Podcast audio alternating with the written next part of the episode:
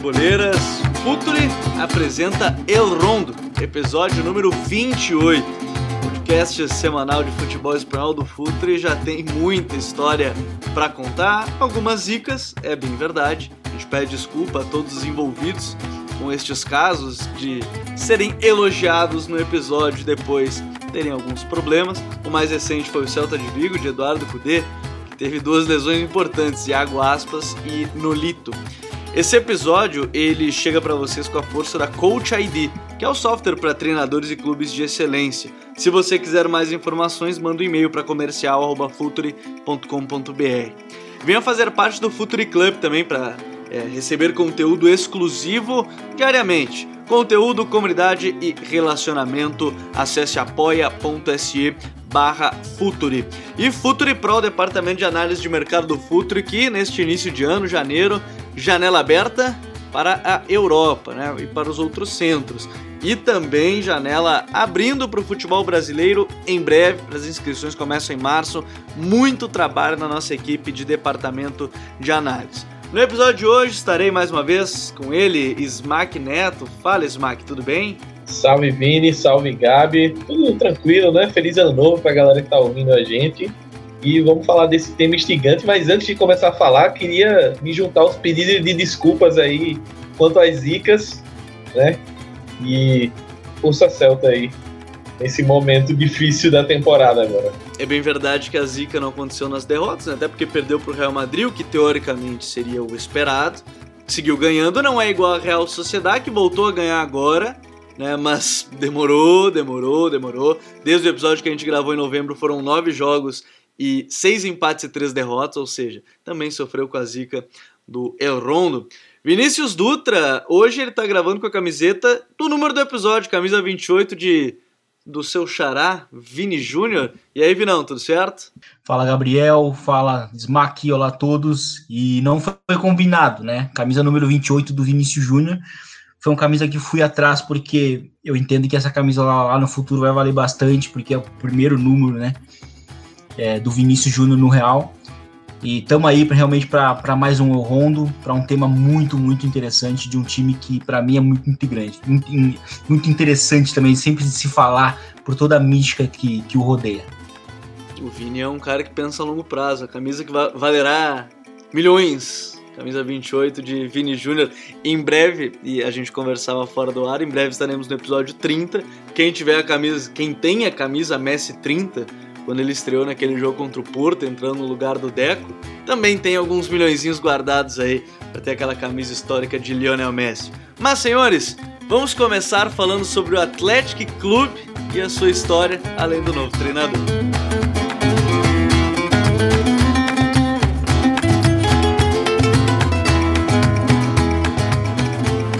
Você pode estar achando estranho logo na capa desse podcast você vai ver que falamos sobre Marcelino em Bilbao. Mas isso não significa que o Athletic, clube da cidade, assim como a Real, a Real Sociedade, é, tenha Bilbao no seu nome. E essa é uma história bastante curiosa que a gente tem que começar abordando dentro do que é a história do Athletic.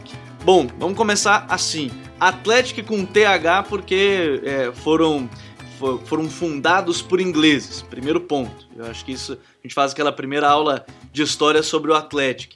Athletic Club, né, como é o seu nome oficialmente, não Athletic de Bilbao, Athletic Clube de Bilbao ou apenas Bilbao. Os espanhóis e os próprios bascos ficam até um pouco incomodados com essa situação, porque o nome de fato é Athletic Clube, é o que a gente vai aprendendo aos poucos, é o que não faz muito também, comecei a me dar mais conta que é, se escreve de fato Athletic Clube, ou só Athletic, não precisa colocar o Bilbao, a não ser que for se relacionar de fato à cidade de Bilbao, nada com o clube, mas isso já começa nesse primeiro ponto. E a outra questão que é muito peculiar para você que está entrando no mundo do futebol espanhol, não conhece muito essa história do Bilbao, Vini, vamos começar falando sobre talvez é, dentre os clubes do mundo e o mais próximo do Atlético seja o Chivas Guadalajara, mas o Chivas aceita mexicanos. Então há um, um grande leque de opções. O Atlético é diferente. O Atlético só aceita jogadores bascos que tenham descendências bascas, e isso foi algo que se abriu há pouco, até porque antes eram de fato só jogadores nascidos é, no País Basco, que é uma região não muito grande da Espanha e que, enfim, há uma rede de olheiros e tudo mais. Mas esse é o primeiro ponto que é uma peculiaridade já do Atlético perante o mundo do futebol, né, Vini? É algo que chama muita atenção. É, é, realmente isso faz parte da, da, da mística, né? Que eu falava no primeiro comentário. E, e, inclusive ela surgiu justamente motivada por conta de uma tradição do seu próprio rival, a Real Sociedade, que quando surgiu era um clube que também só aceitava bascos, né? E, e aí isso meio que surgia até como, como uma provocação ao Bilbao, porque pelo nome inglês, né? Athletic Club, é, que eu também comecei a falar muito Atlético Clube, porque eu comecei a assistir muito a transmissão a, através da, da Movistar, e aí eu vi, reparei que eles só falavam Atlético Clube, não Bilbao. E aí, eu, falando, na, no falado, eu comecei a realmente replicar isso, né? Esse, esse, esse costume, né? Tanto que até no episódio do, do, do, do Cudê, né, que a gente falou sobre o, sobre o Celta, eu até menciono o Atlético como Atlético Clube. Foi, ele foi até muito automático, assim, não foi nada projetado. Mas, e, e, eu lendo a história do porquê que eles utilizavam só jogadores bascos, eu vi que isso foi motivado pela sociedade, isso mesmo, porque a sociedade antigamente era o time que começou com isso. Só que a sociedade, com o tempo, ela, ela abriu né, para estrangeiros, para espanhóis no, no demais, e, e, mas o Bilbao não, se manteve. E eu acho que isso é muito legal no Bilbao, porque é um time com um mercado muito restrito, mas é um time com que, que, que, é marcado pela competitividade. É um time dos mais competitivos na Espanha. É, é um time que nunca caiu. É um time que é, é um time que mais disputou, né, junto com o Real Madrid e Barcelona, jogos de, de, de primeira divisão na, na, no Campeonato Espanhol. E, e essa transição de só ter bascos, ela faz muito parte do que é né, o Atlético Clube. Nesse ponto, acho que vale muito ressaltar outra curiosidade também, que já em algum período, mas aí na época do franquismo, que estava a todo vapor, digamos assim, na Espanha, o, o Atlético foi obrigado a mudar o seu nome para ter um nome nacionalista, e aí virou Atlético, né, assim como Atlético de Madrid, virou Atlético, e naquele momento sim, virou Atlético de Bilbao. E tanto é que só ficou Atlético porque é, o clube é, e a torcida, e enfim, os presidentes decidiram manter a tradição por, por ter sido um clube fundado por ingleses. Né? Então, por isso permaneceu a nomenclatura de Athletic, né? Athletic Club, e não Atlético, como a gente tem acompanhado é, em outras equipes que aconteceram, né? o, próprio, o próprio Atlético de Madrid. Smack, tradição é algo que não falta para o Atlético.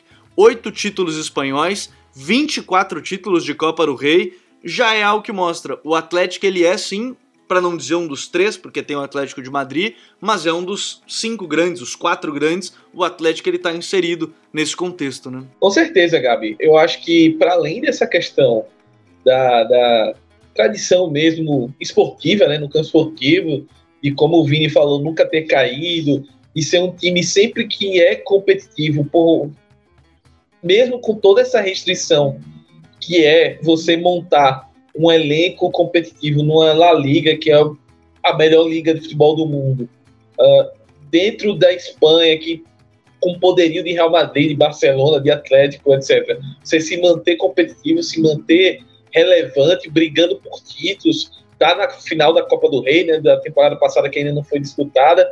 É, eu acho que é legal também fazer um paralelo de como o Atlético ele é uma bandeira do, do País Basco, meio paralelamente como o Barcelona é uma bandeira para a Catalunha, né? Então é um, é um lugar tanto onde... Que tanto que Fala, o confronto entre os dois, né? Barcelona e Atlético Clube é o, é o clássico das bandeiras, né?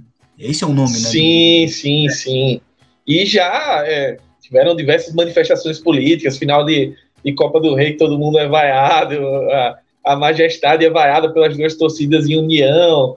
É, são, são manifestações políticas fortes e o, o, o Atlético ele é um, uma bandeira disso, né? Então, para a galera que admira muito o Barcelona por conta dessa questão política e de todo o posicionamento, tudo que o clube representa, eu acho que o Bilbao também é um clube que representa muito bem isso para além da discussão geopolítica ali, que é, é muito complicada e eu, eu não tenho, não me considero tão capaz assim de discorrer sobre, mas eu acho que é muito legal para você que está conhecendo a Liga ou você que já conhece, mas não conhece tão a fundo a história do Atlético, se aprofundar um pouco mais, entender um pouco mais do que o clube fala e da história e de como ele é mais do que um clube no sentido de que ele é uma representação, uma bandeira política muito forte do pessoal ali da região dos Países Bascos.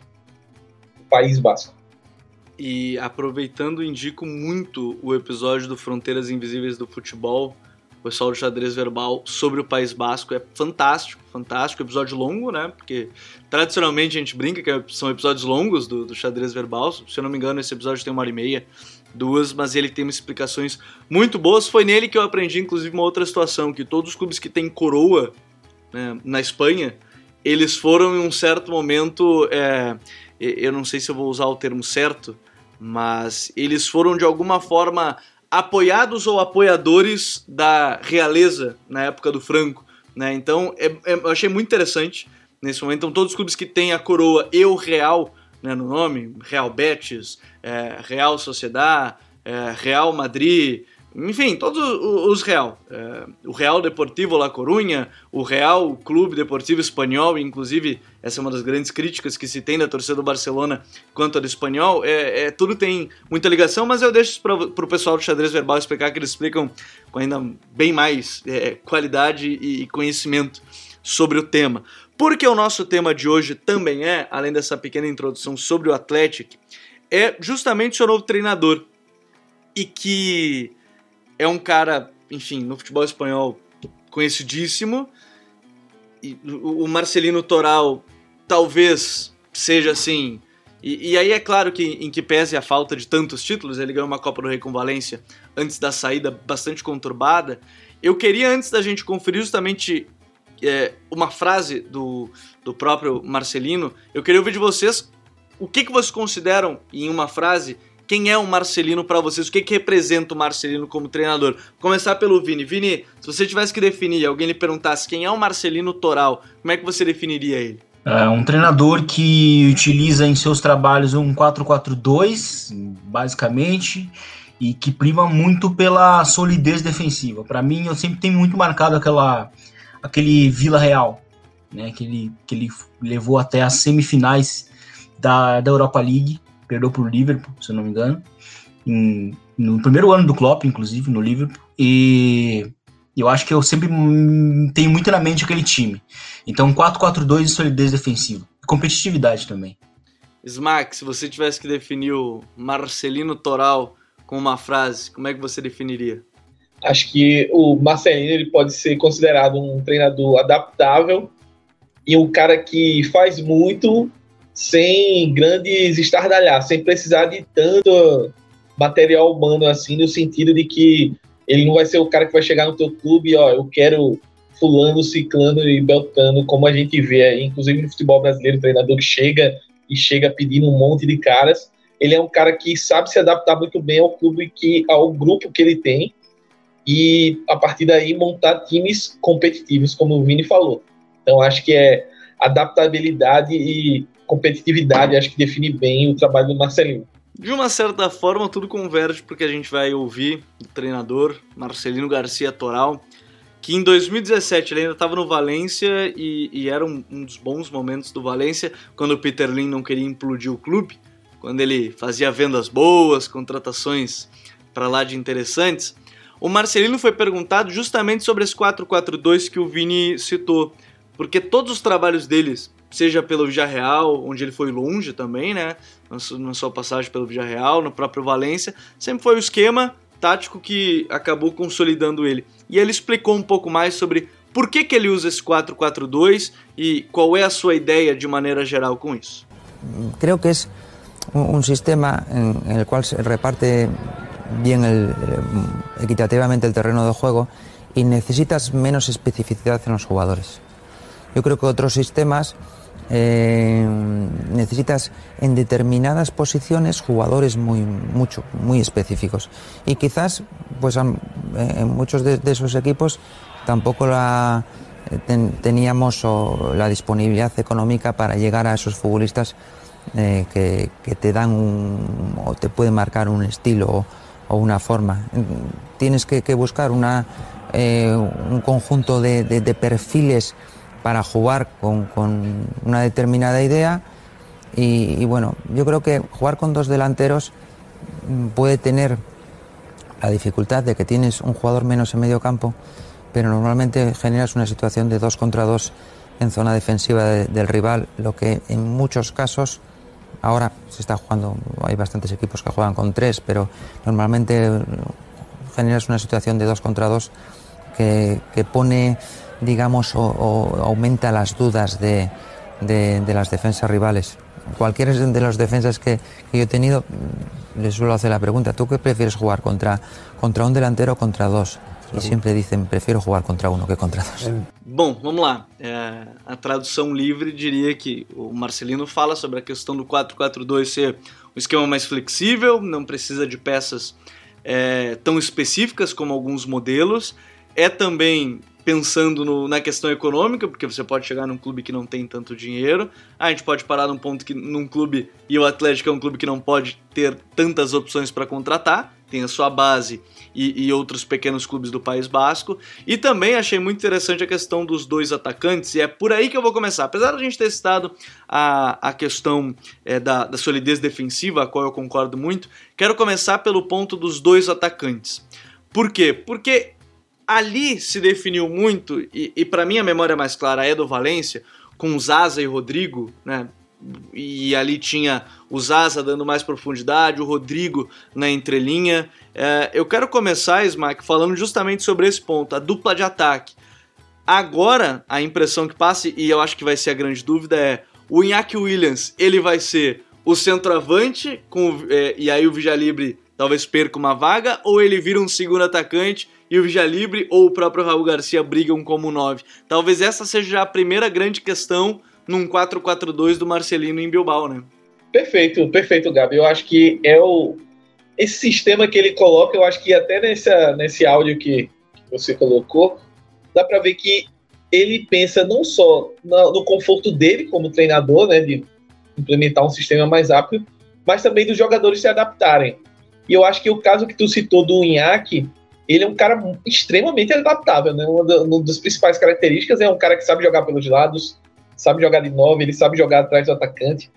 E, e assim, ele tem características que emulariam, não vou dizer que são parecidos jogadores, mas emulariam bem o Rodrigo do, do Valência, que é um cara que é, sabe aproveitar o espaço, é um cara de velocidade, é um cara de habilidade, que sabe nos momentos cair pelos lados, então faz bem a diagonal. Então acho que o Inhaque pode ser segundo atacante, sim. E aí daria mais espaço até para o Raul Garcia. Raul Garcia, se a gente for lembrar, no Atlético Madrid chegou a jogar até de volante um, algumas vezes, mas está muito bem na frente. E é um cara que marca muitos gols. Temporada passada ele foi, um, foi uma temporada goleadora do, do Raul Garcia. Então pode, pode, acho que pode ser um forma, uma formatação interessante. E aí ele ainda tem o, o Sanseu, o próprio Muniain também para iniciar esses caras. Eu vejo o Marcelino ele meio aquele eu penso o jogo muito como o, a Espanha ali do, dos anos 90, né? Que era o cara, eram times que jogavam nos, no 4-4-2, duas linhas e dois atacantes é, é, espetados ali, com os dois, os, o 4-4-2 com os pontas, né? A característica do futebol espanhol sempre foi ter os pontas, e eu acho que ele trabalha muito com isso, explorou muito isso é, nessa fase final do Valência, o Valência que foi campeão da Copa do Rei da temporada 18, 19, salvo engano, é isso. Uh, foi um Valência que se aproveitava muito desse sistema e eu acho que é isso. Ele tem peças para executar isso muito bem no Bilbao. E, e ô Vini, é, a gente fala desse 4-4-2 ser muito maleável e, e, adaptável. E aí eu me peguei justamente. E aí, olha só, vendendo meu peixe já de algo de 2017, que eu tava relendo o texto justamente sobre o Valência do Marcelino, que ele tinha ali algo que é comum, na verdade, em muitas equipes. Foi comum, inclusive, no Barcelona do Ernesto Valverde, e que também um treinador que tem sua história no Atlético, que é ter um, um meio armador pelo lado. né, um falso extremo, um falso ponto, ou enfim, qualquer, qualquer outra nomenclatura que a gente for usar. No caso do Valência, era o Carlos Soler, né? E agora ele já tá jogando mais centralizado mais vezes, né? Porque com a série Dani Parejo no Valência. Mas no Bilbao, no Athletic, será que a gente pode ter, por exemplo, o Muniain é, tendo essa liberdade partindo do lado para dar o corredor, seja pro, enfim, provavelmente pelo lado esquerdo para ele dar o corredor ali pro, pro Berchiche, ou partindo do lado direito para dar o corredor pro Capra, por Demarcos. Como é que você vê essa questão do meio e, e, e os dois meias pelos lados, Vini? Eu acho que isso funciona bem por causa dos dois laterais, né? O Bilbao, o Atlético Clube, ele tem os dois laterais é, que basicamente são da mesma característica, né? Que são laterais de muita potência física, de muita chegada. Então, ter um jogador que eu acho que vai ser pela direita, porque o Berenguer ele é um ponta que joga aberto, é, então eu acho que talvez na direita seria interessante ter o Muniain como esse cara para sair da direita e partir, aparecer por dentro. E aí ele vai funcionar muito bem com o Undercapa, que é um lateral que aparece muito bem, que dá muitas assistências. E aí tem o lado, esquerdo, o lado esquerdo já jogando aberto. Né? E eu acho que o, o, Inaki, o Williams ele vai ser o cara da, dos desmarques. Porque e, se tem algum grande ponto do trabalho do Gás Cagaritano foi ter fixado ele como um 9, sendo um cara muito perigoso sendo um cara perigoso sendo, é, quando, quando se desmarca, né? Sendo um cara perigoso ao espaço. Eu acho que isso foi talvez o grande ponto do Gás Cagaritano, que eu acho que saiu por, por contas de, de problemas com o elenco, porque desde o início do campeonato se falava que ele ia sair, mesmo ele ganhando alguns jogos e tal. E, e, curiosamente, os, os, os, os, principais, os principais pontos do trabalho dele foi, foram com, do, com as duas melhores peças do elenco a recuperação do, do, do, do e, e, a, e a explosão, vamos dizer assim, né, a atual explosão do Inhaque Williams. Eu acho que o Inhaque Williams ainda vai, vai ter a, a, explosão definitiva, né? E eu acho que com, com o, o, o, o, Marcelino, eu acho que a gente vai poder ver isso, né? A grande, o grande passo do, do Inhaque Williams. E eu acho que ele vai ser esse cara da profundidade, vai ser o, o 9 que vai ser o cara do, dos desmarques mesmo, e o, e o, o vai ser o cara da. Né, o cara que vai gerar jogo. Porque eu acho que esse também é o grande desafio do Bilbao. Né? O Bilbao do Gás, do Gás Cagaritano era um time que não sabia jogar em situações de ataque posicional. E eu acho que o clássico contra o, a Sociedade, agora no, é, no final do ano, foi muito resumo disso, né? O time teve 60% de posse de bola e uma finalização né, no primeiro tempo. Então, assim, é, é, é nisso que, ele vai precisar conter, olhar bastante para transformar um Atlético Clube que consiga gerar jogo. E eu acho que concentrar o jogo no, no Munhaim, eu acho que isso é a chave, porque ele é o jogador mais inteligente, é o jogador que melhor consegue ter uma resposta em espaços reduzidos, e eu acho que ter ele jogando pela direita, eu acho que a gente vai conseguir, conseguir ver. Ou é ele jogando pela direita, ou ele como segundo atacante. Mas eu acho que hoje, justamente por, pelo jogo que ele consegue oferecer, é ele partindo como um extremo pela direita, mas aparecendo muito por dentro. E aproveitando esse, esse gancho aí do Vini, é, é engraçado né, que ele mencionou a saída do Gasca, e o Marcelino, uma das principais virtudes é, é lidar bem com o elenco, né?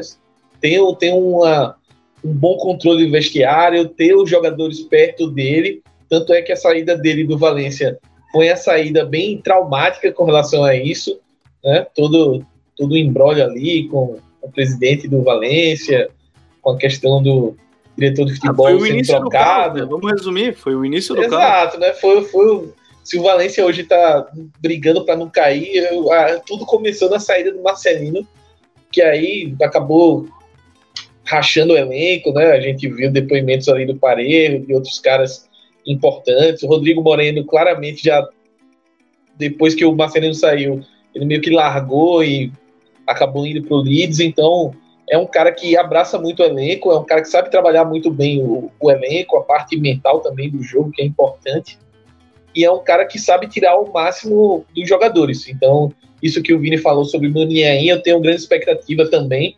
Acho que vai ser um cara que vai ser muito bem aproveitado. E um, um cara que pode crescer também muito na mão dele é o Yuri Bertite. Eu acho que é um lateral que apoia muito bem, assim como o Capa, é um cara que é, tem, ao meu ver, potencial de seleção e é um cara que pode crescer muito, um cara que trabalhou por anos com bons laterais, como o último caso, o Gaiá, é um cara que está muito consolidado, então acho que ele pode tirar muito proveito disso. Eu, eu gosto muito da ideia quando a gente fala do Marcelino, porque ele me parece ter muito essa cara do Valência, e tinha a cara do Valência, mas também tem muito a cara do Atlético, quando a gente fala de um time que uh, culturalmente, na verdade, e, e aí a, eu digo a, a, sociedade de Bilbao, ela gosta de equipes que joguem nessa transição em velocidade, em força. Não precisa necessariamente ser um time de toque, né? E aí a gente fala de novo de uma questão muito cultural é, do, do, local, e eu acho que isso é, é, é muito legal de, de perceber que é, é, é uma questão do povo basco, na, na, ideia de jogo do Atlético, até porque na Real Sociedade se prefere talvez o jogo que tem, está se vendo com, com a Real agora, com o Imanol, né? Mas com o Atlético é diferente. E aí, Vini, se a gente para para pensar, você citava da questão do jogo defensivo, e quando a gente olha o jogo defensivo, pô, você tem o Nice Simon, que é bem provável que seja melhor que, que o Kepa né? E que ultimamente muitos goleiros são melhores que o Kepa, mas muitos mesmo.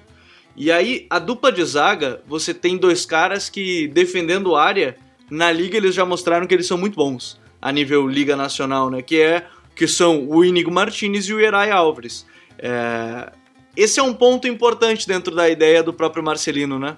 É, eu ia até citar, é interessante a gente falar isso porque ter dois zagueiros que consigam é, defender a área, ou seja, tem um time ali que é, sabe sofrer, ou, ou, todos os times do, do, do, do Marcelino tiveram isso, né? A capacidade de suportar momentos de pressão adversária. E os dois zagueiros, e sobretudo o Ierai Álvares, que é muito bom zagueiro, ele, ele é meio que um Sérgio Ramos né, dos pobres, assim. Né? Tipo, ele é um Sérgio Ramos. Zicou o Ierai agora. É, exato. Porque ele, por que eu digo isso? Porque ele é um zagueiro muito bom com a bola, muito bom mesmo. Ele é um zagueiro que consegue ter essa, essa capacidade de, de encontrar jogadores entre linhas, mas ele também defende muito bem em campo aberto, defende muito bem é, a área em si. Né? E é um jogador que, que não é muito alto, não é um zagueiro alto, né? assim como o Sérgio Ramos, e, e que é interessante. Né? O, o Inigo Martinez também é um. Eu acho que ele já é um pouco mais irregular, mas enfim, é, é bom zagueiro. Tem o Nunes também que volta e meia joga. É, então, assim, é, o, o, Bilbao ele tem defensivamente as armas.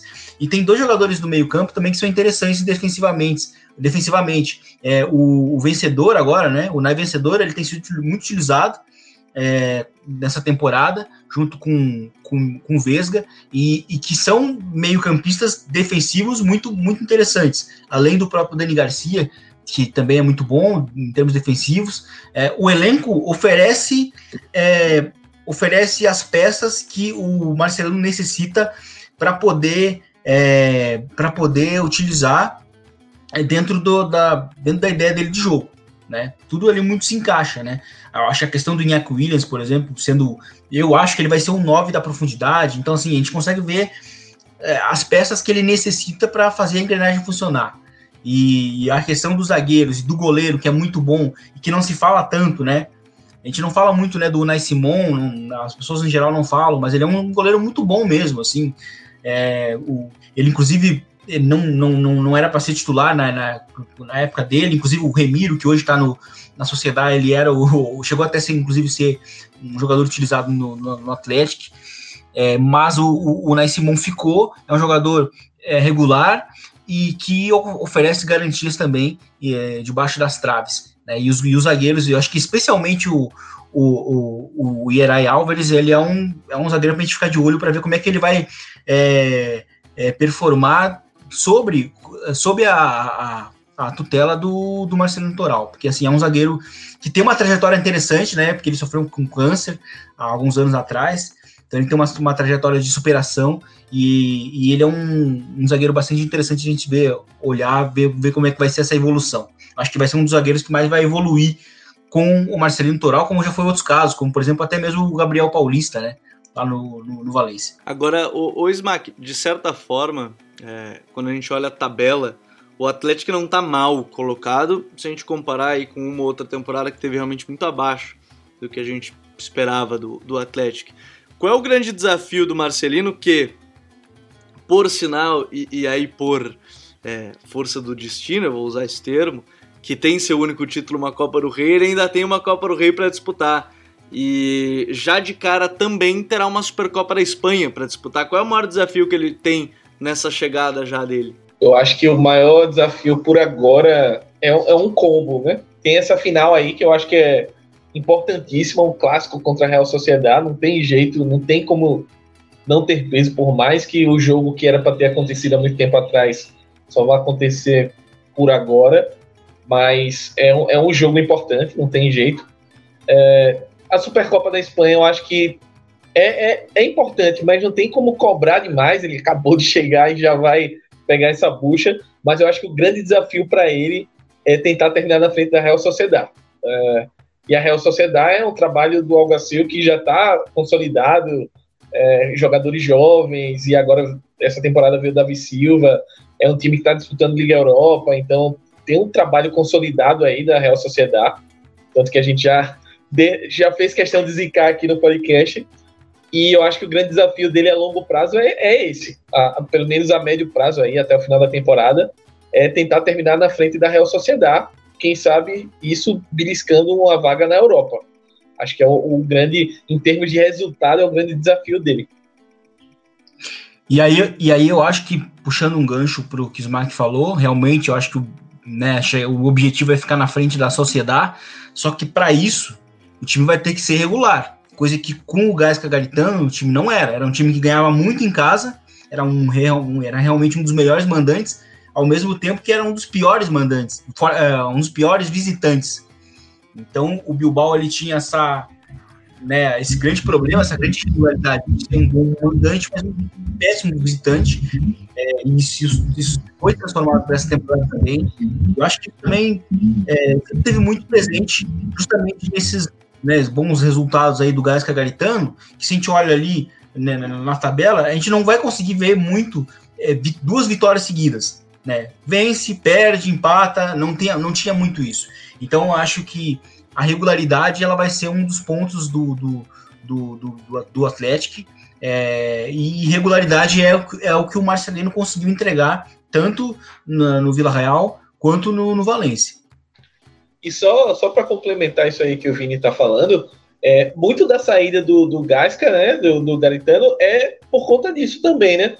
Porque o estilo de jogo que ele estava implementando é, para o Atlético acabava fazendo com que a equipe tivesse essa irregularidade, principalmente fora de casa. Né? Não conseguisse pontuar muito fora de casa.